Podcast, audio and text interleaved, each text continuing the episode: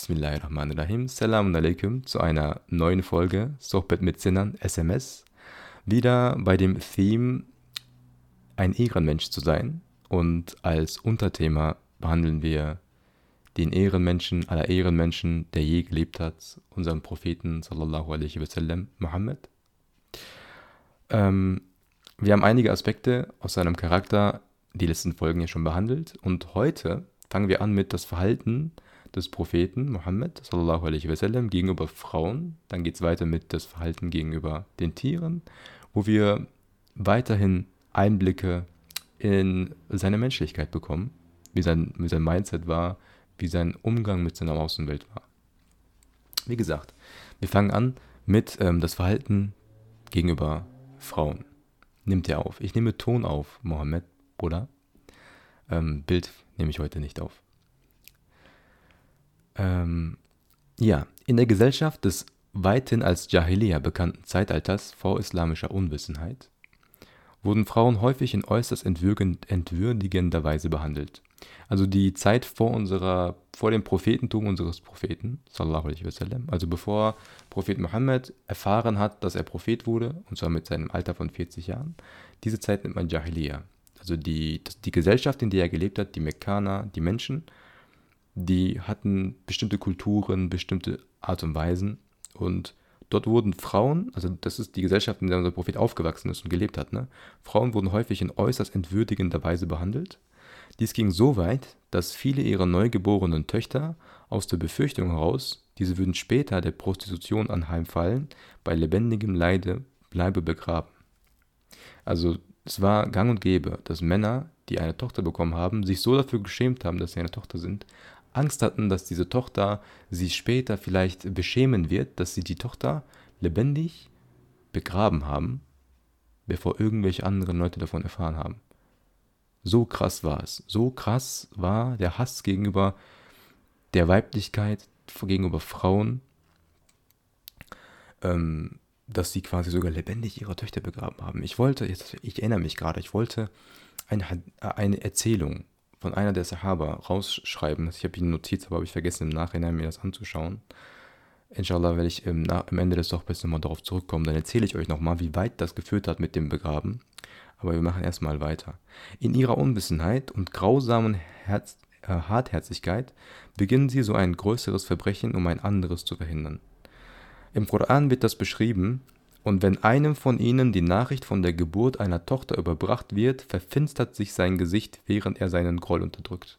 Also die waren, die waren wirklich in so einem Mindset, wenn die erfahren haben, oh mein Gott, ich habe meine Tochter, ist ihr, ist ihr Leben zusammengebrochen. Und der Koran beschreibt das sogar in, in, ähm, in Sura 16, Ayah 58. Frauen waren zu jener Zeit oft reine Lustobjekte und wurden in erniedrigender Weise behandelt.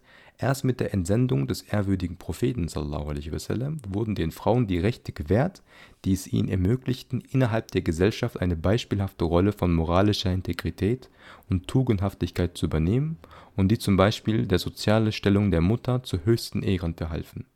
In dem Prophetenwort Das Paradies liegt unter den Füßen der Mütter kommt, diese kommt dieser hohe Stellenwert, der den Frauen zurecht gebüht, deutlich zum Ausdruck ich erzähle mal ein bisschen weiter, das steht jetzt nicht drin, wie krass das war.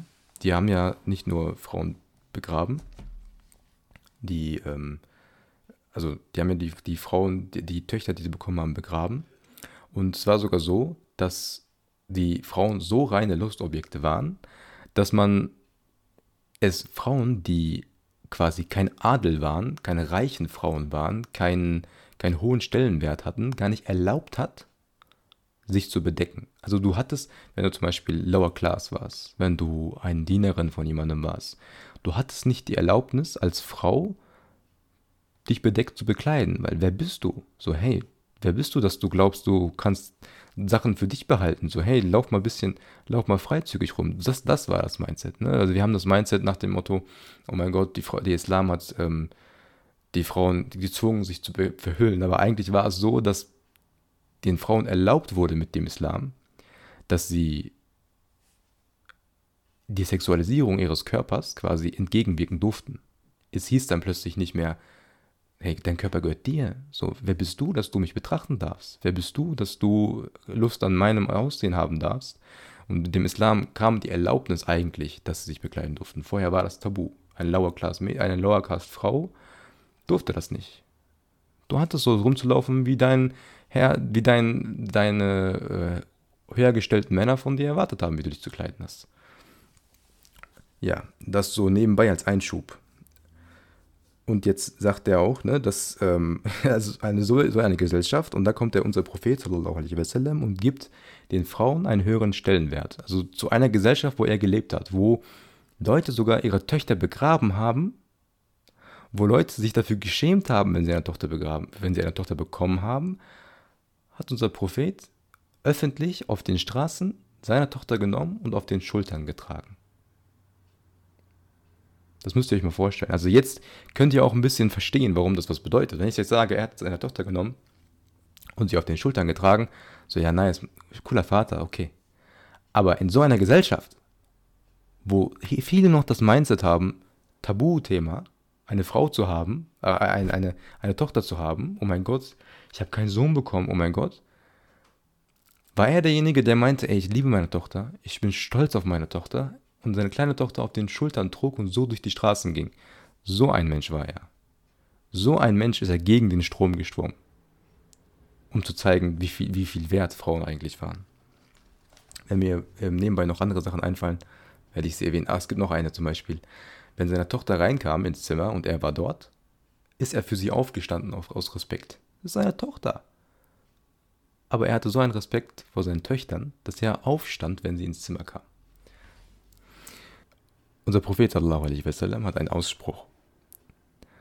Er sagt, O Allah, ich warne eindringlich jedermann davor, die Rechte der beiden Schwachen, der Weisen und der Frauen in irgendeiner Form anzutasten. Kein Gläubiger sollte seiner gläubigen Frau gegenüber Missgunst oder Groll empfinden, auch wenn er, wenn er eine ihrer Eigenschaften nicht mag, hat er doch andere, die er an ihr liebt. Und dann sagt der Frau, äh, sagt dem äh, Osman Tore Topbaş, Frauen sind keine Dorngestrüppe, die es verdienen, dass man sich von ihnen abwendet, sondern, sind, sondern sie gleichen Rosengärten, die der ihnen gebührenden Liebe und Zuwendung bedürfen. Und ein Rosengarten ist, ist etwas, was, was sehr große Zuneigung erfordert, ne, Verständnis erfordert. Und dies sind Empfindungen, die ihren Ursprung bei keinem anderen als Allah dem Erhabenen haben. Tugend besteht nicht in einem zwanghaft besessenen Verlangen nach Frauen, sondern darin, ihnen die gebührende Wertschätzung entgegenzubringen und sie mit höchstem Respekt zu behandeln. In der Menschheitsgeschichte war es allein unter den segensreichen Sorry, in der, in der Menschheitsgeschichte war es allein unter den segensreichen Rahmenbedingungen des Islam möglich, dass Frauen derart ihren gottgegebenen Rand verwirklichen konnten. Jene andere System, anderen Systeme, die vorgeben, sich um die Würde der Frau verdient zu machen, schätzen diese vor allem als verk verkaufsfördernde Lustobjekte, jeder kennt, Sex Cells und so weiter, um sie gleichzeitig wirtschaftlich auszunützen und für ihre niederen, selbstsüchtigen Zwecke zu missbrauchen. Das heutige Frauenbild bedarf deshalb einer Neubewertung aufgrund der von göttlichem Segen und Erhabenheit erfüllten Grundlage des Islam, sodass den Frauen wieder ihr wahrer Rang und die ihnen gebührende Hochhaltung zuteil wird. Denn Frau und Mann sind seit Anbeginn ihrer Schöpfung zwei einander gegenseitig vervollkommende Wesen, die erhabenen, eigenständigen Welten gleichen. Dabei hat Allah, der Erhabene, in diesem Prozess gegenseitiger Vervollkommnung den Frauen weitaus entscheidenderen Einfluss verliehen als den Männern, so dass es in den Händen der, der Frauen liegt, eine Gesellschaft zu zerstören oder, sie, oder diese zur Blüte zu bringen. Deshalb ist es aus der Sicht des Islams das höchste Ideal, Frauen dahingehend zu erziehen, dass sie fähig werden, zum Gedeihen der Gesellschaft beizutragen. Dies wird deutlich in den Worten des ehrwürdigen Propheten, der sagte, wer drei Töchter unter seine Fittiche nimmt, sich in bester Weise um sie kümmert und sie erzieht, sie verheiratet und ihnen Gutes tut, der wird ins Paradies kommen. Und er sagt auch, wer zwei Töchter auf, aufzieht, bis sie herangewachsen sind, der wird am Tag der Auferstehung mit mir zusammen sein wie diese beiden. Also wer zwei Töchter aufzieht, bis sie herangewachsen sind, der wird am Tag der Auferstehung mit mir zusammen sein wie diese beiden. Und dabei hält er beide Finger so und sagt, wie diese beiden werden wir zusammen sein am Tag des jüngsten Gerichts, wer zwei Töchter heranzieht. Und heute haben wir immer noch Menschen, immer noch, also ich habe auf zwei TikToks reagiert, also so frisch ist es in, der, in, der, in den vergangenen Monaten, wo Leute beim Gender Reveal von ihrem Baby das Gesicht verzogen haben, weil sie eine Tochter bekommen. Als in diesem Ballon plötzlich pinkes Konfetti war. Männer, die enttäuscht sind, dass sie eine Tochter haben. Es gibt heute immer noch das Mindset, das vor 1400 Jahren mit dem Islam outdated war. Es gibt heute immer noch Menschen, die so zurückgeblieben sind, dass sie immer noch das Mindset hegen, ich hätte lieber einen Sohn. Aber der, unser Prophet wasallam kam damals, vor 1400 Jahren, hat gesagt, wer Töchter erzieht, der kommt ins Paradies. Ich bin mit dem so am Tag des jüngsten Gerichts, wie diese beiden Finger.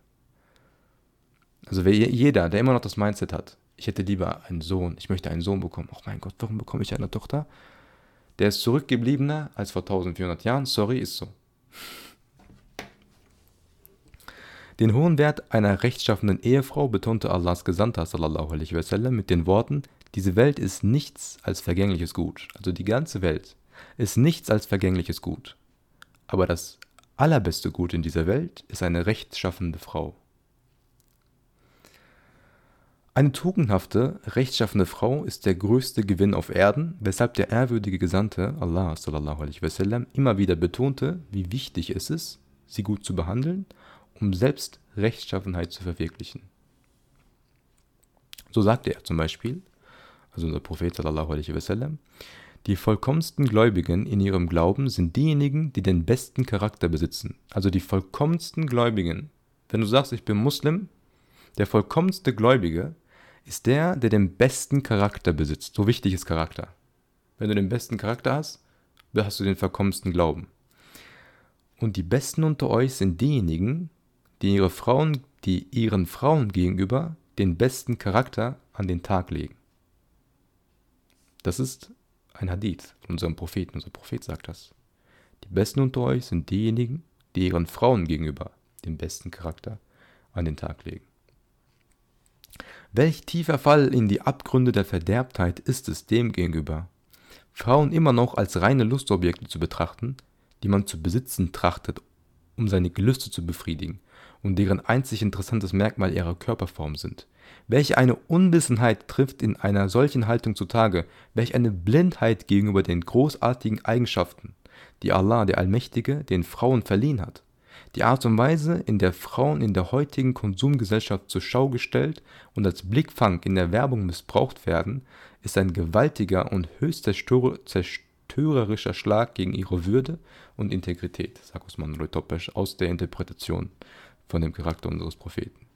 Ganz im Gegensatz zu dieser Haltung sollten Frauen dazu erzogen werden, jetzt geht es wieder, wie man in einer Gesellschaft Töchter erziehen sollte, die wahren Architektinnen der menschlichen Gesellschaft zu sein, die deren Grundstein legen und ihren Gedeih bedingen. Sie sind es, in deren Schößen die Hoffnungsträger der Menschheit heranwachsen. Keinem anderen Wesen gebühren derartige Liebe und solch hoher Respekt wie unseren Müttern, die uns zuerst für eine Weile im Mutterleib, dann eine Zeit lang auf ihren Armen und schließlich bis an ihr Lebensende in ihrem Herzen tragen. Eine Mutter, die sich selbst in ihrem ganzen Leben in solch beispielhafter Weise hingeben, hingegeben hat, verdient in höchstem Maße aufrichtige Liebe, grenzenlose Hochach Hochachtung und lebenslange Dankbarkeit. So viel zu den Müttern. Und ich hoffe, es kommt ein bisschen rüber, wie das Mindset unseres Propheten gegenüber Frauen war. Kurze Passage ist natürlich nur ein ganz kleiner Einblick. Es gibt natürlich viel weitere Sachen, die, sagen, die Sachen, die ich zum Beispiel selber aus meinen Erinnerungen, aus, meiner, aus meinem früheren erlernten Dingen mit hinzugefügt habe. Natürlich ist das nicht alles, aber so ein bisschen haben wir mal einen, einen Einblick bekommen, wie unser, wie unser Prophet sallallahu alaihi wasallam gegenüber Frauen war. Jetzt kommen wir dazu, wie Allahs Gesandter, wie der Prophet Muhammad sallallahu alaihi wasallam, Tiere behandelte. Wie er Tiere behandelte. Jeder weiß, ne, wenn, es sagt viel über den Charakter eines Menschen aus, wie er gegenüber Tieren ist, die sich nicht wehren können. Wie, ähm, wie er gegenüber Tieren ist, die nichts sagen können. Die nicht über dich aussagen können. Ne? Wenn, wie, du die, wie du sie behandelst, das sagt viel über deinen Charakter aus. Und jetzt, sagen, jetzt sehen wir mal, wie, wie, ähm, wie unser Prophet, wie der Prophet Muhammad sallallahu alaihi wasallam Tiere behandelt hat und wie er angeordnet hat, Tiere zu behandeln. Alle Verhaltensweisen des Propheten wasallam beruhen auf Liebe und Mitgefühl sowie dem aufrichtigen Bestreben, allen Geschöpfen mit Zuneigung zu begegnen und ihren Bedürfnissen gerecht zu werden. Ein Anteil dieses gewaltigen Meeres an Mitgefühl galt auch der Tierwelt. Das Zeitalter der vorislamischen Unwissenheit war unter anderem für seine unbeschreibliche Grausamkeit gegenüber Tieren berüchtigt gewesen. In jenen Tagen hatten die Menschen Tieren bei lebendigem Leibe Gliedmaßen abgetrennt, um diese zu verzehren, sowie die verschiedensten Arten grausamer Wettkämpfe unter Tieren veranstaltet. Erst der Prophet Mohammed machte diesen abscheulichen Treiben ein, ein Ende. Also was damit gemeint ist, es gab damals ähm, vor unserem Propheten, es gab so eine, es, es gab so eine, ähm, wie heißt's, ja, so ein Brauch, also so eine Taktik, sage ich mal. Man hat sich gedacht, so, okay, ich hätte gerne was zu essen heute Abend, aber mein, mein Kamel ist mir jetzt viel wert, ich brauche den noch. Ich kann den jetzt nicht einfach schlachten, wir haben nichts zu essen. Ich brauche den noch, um Sachen zu tragen. Ja, warum? Wie wäre es, wenn wir dem Kamel einfach einen Höcker abschneiden? Der überlebt das ja noch, ne? Wir, wir bandagieren das dann noch, ne? Schneiden ihm einen Höcker ab, das essen wir dann. Aber Hauptsache, das Tier lebt noch. Das war so eine Taktik, also wie grausam. Oder man hat, ähm, ich weiß nicht, das sagt er hier auch. Ähm, es gab auch noch, dass die Schafen ein Bein abgeschnitten haben, abgehackt haben, um es zu verzehren. Das Schaf hat das überlebt, aber natürlich gelitten bis an sein Lebensende. Ne, solche Sachen, das waren solche Bräuche. Ne? So, why not? So ist doch ein Tier. Wenn wir heute gucken, wie die Industrie Tiere behandelt, glaubt nicht, wir sind jetzt fortgeschrittener. Ne? Da werden Tiere halbblutend über, den, über Fliesenböden geschleift. Ausbluten lassen, sterben lassen, in ihrer eigenen Siff. Also das ist, wir sehen das heutzutage nicht, aber wir sind, die Menschen heutzutage in der Industrie sind genauso grausam. Man muss sich nur mal ein bisschen erkundigen. Aber das war damals auch Brauch. Unser Prophet, und, äh, hat, unser Prophet kam dann und hat das, hat das verboten. So viel erstmal für den Anfang. Ähm, auch zum Beispiel Wettkämpfe, ne, Hahnkämpfe, wo Tiere sich gegenseitig verstümmelt haben und man hat darauf gewettet und solche Sachen, wurden verboten. Es wird berichtet von Abu Waqid, Waqid al-Layti, als der Gesandte Allahs nach Medina kam, also als der Prophet Mohammed nach Medina kam, war es bei den Bewohnern der Stadt üblich, lebenden Kamelen Stücke aus, äh, aus den Höckern zu schneiden oder Schafen ein Bein abzuhacken, um dieses zu verzehren. Der Gesandte Allahs verbot all dies und verkündete, was von einem lebenden Tier abgeschnitten wurde, gilt als Kadaver. Und Kadaver ist im Islam ja haram. Und er hat gesagt, das, was ihr da macht, das gilt auch als Kadaver, das könnt ihr nicht essen. Als er einmal unterwegs einen Esel sah, dessen Gesicht durch ein Brandzeichen entstellt war, sagte er, möge Allah denjenigen verfluchen, der dies getan hat. Ebenso untersagte er, ins Gesicht zu schlagen. Als ich das gelesen habe, fand ich das schon krass. Also wenn der Prophet dich verflucht, dann rest in peace. Sorry, das ist schon krass. Und da hat jemand seinen Esel im Gesicht mit einem Brandmark gebrandmarkt und hat gesagt, möge Allah den verfluchen, der das getan hat. Als eine Gruppe seiner Gefährten, das finde ich schön, als eine Gruppe seiner Gefährten einmal auf einer Reise eine Vogelmutter die Jungen aus dem Nest stahl, woraufhin der Vogel verzweifelt umherflatterte, wies sie, den, wies sie der ehrwürdige Prophet mit den Worten zurecht, wer immer ihre Jungen aus dem Nest geholt hat, soll sie sofort dorthin zurückbringen. Okay, das war nicht das, was ich dachte, was die, die Abschnitt ist. Ähm, aber es ist auch natürlich ein kleines Detail. Ne? Da waren eine Gruppe von Leuten, die während dem Zug dachten sich, ha, funny, wir, wir stehlen mal das, das Jungchen von diesem, von, von, diesem Vogel. Und er hat gesagt, hey, ihr lauft jetzt zurück und bringt das zurück die, zu diesem Tier. Es geht nicht. Einmal während sich im rituellen Weihezustand des Ihram gemeinsam mit einer Gruppe seiner Gefährten auf dem Weg von Medina nach, von Medina nach Mekka an einem Ort namens Al-Utaya befand, sah der Prophet Mohammed eine, eine junge Gazelle im Schatten eines Baumes schlafen. Der Prophet befahl einem seiner Begleiter, die Gazelle zu bewachen und sicherzustellen, dass niemand sie störte, bis alle vorbeigezogen waren. Also im Ihram, man ähm, die Weg von Medina, von Medina nach Mekka, ihr müsst euch vorstellen, das ist eine Gruppe von Menschen, die alle gemeinsam laufen, so, so, ein, so ein Zug. Ne? Also eine Gruppe von vielen Menschen, die laufen. Unser Prophet ist wahrscheinlich weiter vorne und die sehen dann eine, Gaz eine junge Gazelle unter einem Baum. Und er sagt dann einen von den Leuten, hey, du stellst dich jetzt hier hin und wartest darauf, bis alle vorbeigezogen sind und gehst sicher davon, dass keiner von den Leuten auf dumme Gedanken kommt quasi und sich denkt so, ich störe mal diese Gazelle irgendwie, ich kick den mal oder ich weck den mal, damit es keiner macht. Hatte, sagte ein von seinen Gefährten, stell, du stellst dich hier hin und hältst Wache bis, diese, bis alle vorbeigezogen sind, damit die Gazelle in Ruhe, in Ruhe bleibt. Und das ist, nicht, das ist nicht das erste Mal, das, das ist nicht das einzige Mal, wo er sowas macht. Ähm und als er auf dem Weg zur Einnahme Mekkas, genau, als er auf dem Weg zur Einnahme Mekkas, das am Ende, ähm, mit einem Heer von 10.000 Männern auf eine Hündin stieß, die gerade ihre Welpen stillte, rief der Prophet Ju'ail ibn Suraqa herbei und befahl diesem, bei den Hunden Wache zu stehen und darauf zu achten, dass keiner von seiner Armee der Hundemutter oder deren Welpen auch Welpen auch nur ein Haar krümmte. Also auch eine ähnliche Situation. Da sind die auf dem Weg von Medina nach Mekka. Ähm, 10.000 Leute. Er ist weiter vorne natürlich, weil er ja der Anführer ist. Und da ist eine Hündin. Stell dir mal vor, du bist mit einem Heer, du bist mit einem Heer, mit einer Armee von 10.000 Leuten gerade unterwegs. Serious Business. Und da ist eine Hündin, die gerade Welpen hat und diese Welpen stillt. Und er ruft einen seiner guten bekannten Leute und sagt, hey, guck mal, du stehst jetzt hier, bis, 10, bis alle 10.000 Leute vorbeigezogen sind und gehst sicher, dass keiner diesen, diese Hündin stört, während sie ihre Welpen stillt. That's respect. Das ist, wie wichtig er das sah. Also er sah so wichtig, dass er jemanden beauftragt, da Wache zu stehen, damit sie nicht gestört wird. Das ist die, ähm, die Liebe und Vorsicht gegenüber der Tierwelt von unserem Propheten. Beim Anblick eines Kamels, das vor Hunger bis auf die Knochen abgemagert war, mahnte der Prophet sallallahu alaihi wasallam, fürchtet Allah in Hinblick auf dieses Weidevieh, das nicht sprechen kann. Nützt es in rechtschaffender Weise als Reittier und ernährt euch davon in rechtschaffender Weise ich finde, das, was hittet, ist, die, ist da, wo er sagt, fürchtet Allah im Hinblick auf dieses Weidevieh, das nicht sprechen kann. Nach dem Motto, okay, du denkst zwar, es kann nicht sprechen, aber fürchte Allah, was du diesem Tier antust.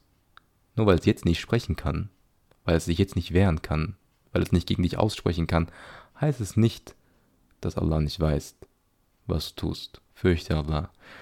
Und er sagt dann, nutze es, nutze es in rechtschaffender Weise als Reittier und, nutze, und ernähre dich davon in rechtschaffender Weise. Weil zum Beispiel Kamele haben damals auch Milch gegeben und die wurden auch verzehrt in Mekka, Medina. Ein anderes Mal im Garten einer, eines der Ansar sah der Gesandte Allahs ein Kamel, welches, als, er, als es den Propheten erblickte, näher kam, wobei dem Kamel aus den, aus den Augen Tränen strömten. Der Prophet ging zu dem Kamel hin und streichelte es sanft an den Ohren, worauf es sich beruhigte.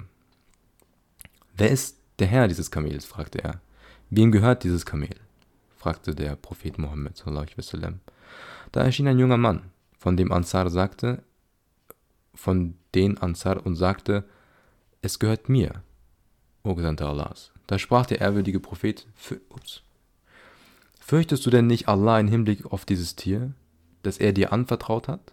Für wahr, es hat sich bei mir beschwert, dass du es hungern lässt und ihm viel zu schwere Lasten aufbürdest.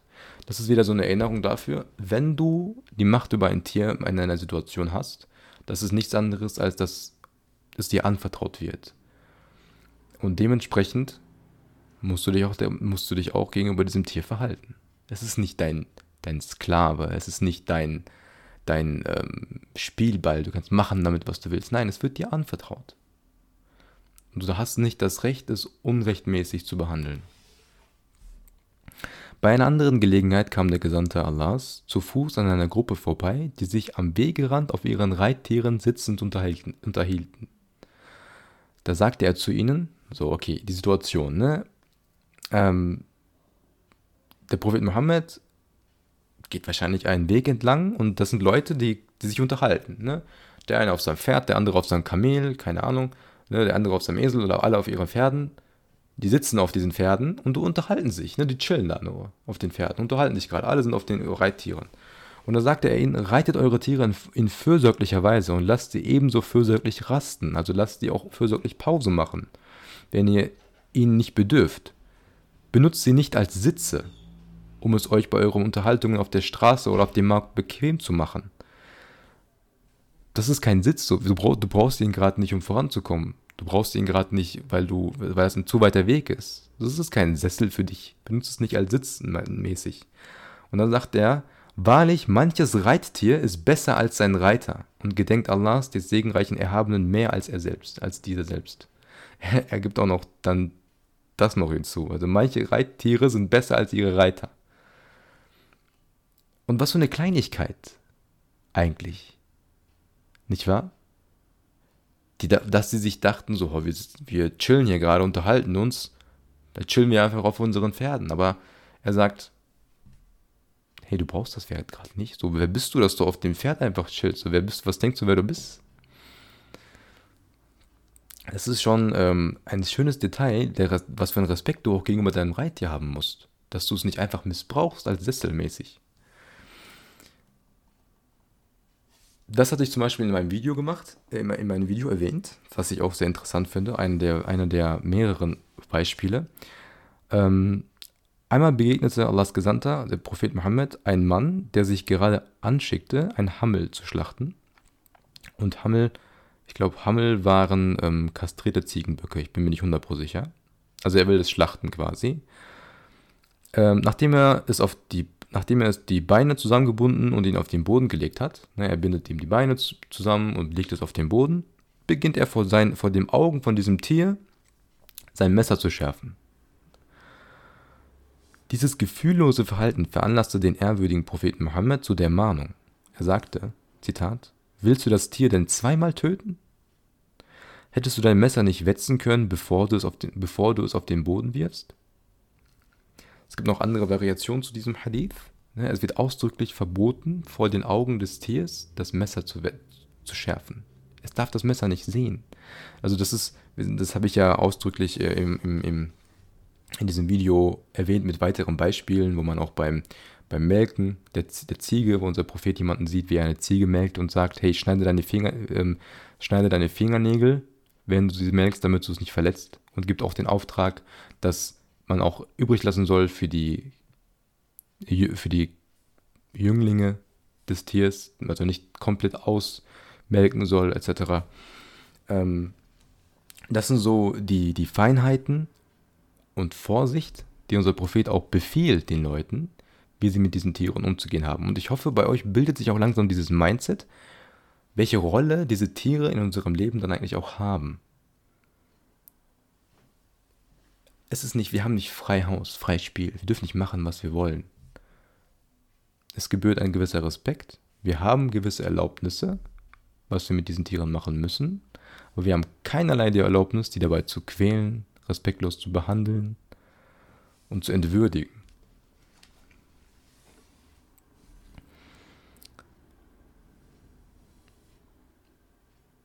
Der Unterschied zwischen denjenigen, die mit, zwischen denjenigen, die Mitgefühl empfinden und denen, die unbarmherzig sind, machte der Prophet Mohammed in den beiden folgenden Berichten deutlich. Der Prophet Mohammed erzählte, ein Mann wurde unterwegs vom Durst geplagt und kletterte hinab in einen Brunnen, um daraus zu trinken. Wir haben einen Mann, wir haben einen Mann, der, das ist eine Wüstensituation, er bekommt Durst, es ist trocken und ähm, er klettert dann einen Brunnen hinab, weil nur tief im Brunnen ist Wasser, da kommt man nicht einfach heran, um daraus zu trinken. Er geht runter, trinkt was und klettert dann wieder hoch den ganzen Weg. Dann sieht er einen Hund, der vor Durst die feuchte Erde frisst. Da denkt, der, da denkt der Typ sich, ihn quält dasselbe, was mich gequält hat vorhin. Dann klettert er nochmal hinab, füllt seinen Schuh mit Wasser, hält diesen Schuh mit dem Mund fest und klettert wieder herauf, und um, dies, um es diesem Hund zu geben. Da dankt ihm Allah dies, indem er seine Sünden vergibt. Das ist eine Erzählung von unserem Propheten, eine Erinnerung quasi was für einen Wert es hat, einfach einem Tier zu helfen, Bro. Es ist nur ein Tier, dem du hilfst.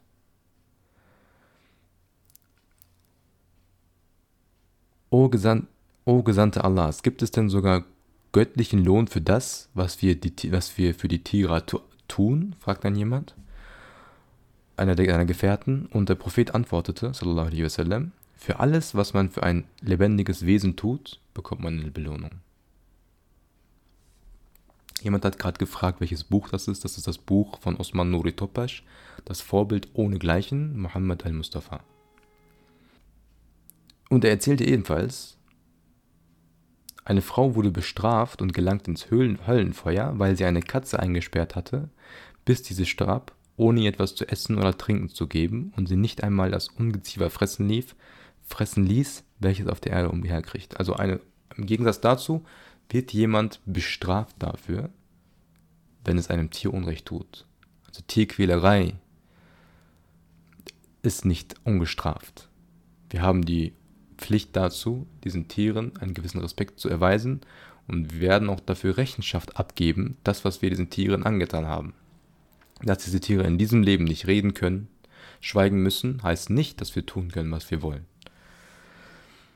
Auf diese Weise transformierte unser ehrwürdiger Prophet wasallam, eine durch und durch von Unwissenheit geprägte Gesellschaft zu einer Generation von Menschen, denen die gewaltige Ehre zuteil wurde, die Protagonisten des Al-Asr al-Sadet, also Sadet Asr, bekannten Zeitalters der Glückseligkeit sein zu dürfen. Jene, die sich zuvor im Umgang mit anderen Menschen grausam und gefühllos verhalten, ja sogar ihre eigenen Töchter bei lebendigem Leibe begraben hatten wurden zu gütigen und barmherzigen Wesen, deren mitfühlende Empfindungen sich sogar auf die Tiere erstreckten, weil ihr Vorbild Muhammad Mustafa sallallahu alaihi wasallam selbst so scheinbar unbedeutende Geschöpfe wie Spatzen würdigte und die Herzen seiner Gefährten auf seine bisher niemals dagewesene Weise sensibilisierte. Selbst beim Töten gefährlicher oder schädlicher Tiere wie Schlangen oder Skorpione ordnete der Prophet an, Sie wären unbedingt notwendig, ohne unnötige Qualen zu töten. Selbst bei Schlangen oder so, die gerade Gefahr darbieten, da hast du auch nicht das Recht, die zu quälen. Wenn du sie töten musst, unbedingt, dann immer noch ohne Qualen. Das ist auch eine Anordnung von ihm. Und der ehrwürdige Prophet brüstete sich niemals mit all diesen Eigenschaften, erhabener Gottesdienstschaft und edlen Charakterzügen. Angeberei beruht auf dem Bestreben, Lob und Anerkennung zu gewinnen. Sie verleitet den Menschen zu Einbildung und falschem Stolz. Doch obwohl er der edelste aller Menschen war und von Allah, dem Erhabenen, in vielfältiger Weise gelobt und gepriesen wurde, bat Prophet Muhammad seine Gefährten immer wieder, nennt mich Allahs Diener und seinen Gesandten und preist mich nicht zu sehr. Und somit kommen wir auch zum Ende vom heutigen Podcast, Sohbet mit Sinnern. Walhamdulillahi Rabbil Alamin. Al-Fatiha und ein Salawat, inshallah. Ich danke allen, die eingeschaltet haben, die bis hierhin gehört haben. Ähm, vergiss nicht beim Podcast eine Bewertung dazulassen, inshallah. Wenn ihr den Podcast wirklich hört, im Nachhinein markiert mich bitte auf Social Media, ich, weil ich finde das so krass, wenn jemand meinen Podcast hört. Und sagt mir auch bitte gerne, was ihr mitgenommen habt, ob es euch gefallen hat, was ich verbessern kann, Verbesserungsvorschläge etc. Dann hoffe ich, hören wir uns spätestens nächsten Samstag noch einmal beim nächsten Podcast. Assalamu alaikum.